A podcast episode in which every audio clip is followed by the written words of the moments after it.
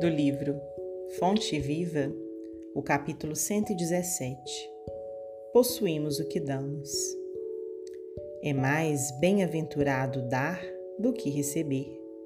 Paulo, Atos 20, 35. Quando alguém se refere à passagem evangélica que considera a ação de dar mais alta bem-aventurança que a ação de receber, quase todos os aprendizes da Boa Nova se recordam da palavra dinheiro. Sem dúvida, em nos reportando aos bens materiais, há sempre mais alegria em ajudar que em ser ajudado. Contudo, é imperioso não esquecer os bens espirituais que, irradiados de nós mesmos, aumentam o teor e a intensidade da alegria em torno de nossos passos. Quem dá, recolhe a felicidade de ver a multiplicação daquilo que deu. Oferece a gentileza e encorajarás a plantação da fraternidade. Estende a benção do perdão e fortalecerás a justiça. Administra a bondade e terás o crescimento da confiança.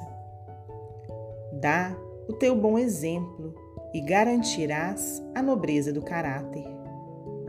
Os recursos da criação são distribuídos pelo Criador com as criaturas, a fim de que, em doação permanente, se multipliquem ao infinito.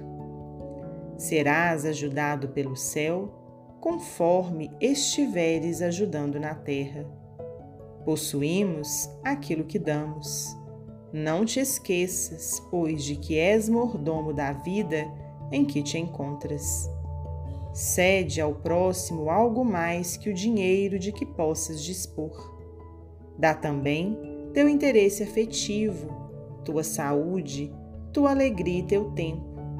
E em verdade, encontrarás na posse dos sublimes dons do amor, do equilíbrio, da felicidade e da paz, hoje e amanhã, neste mundo e na vida eterna. Emmanuel, psicografia de Francisco Cândido Xavier.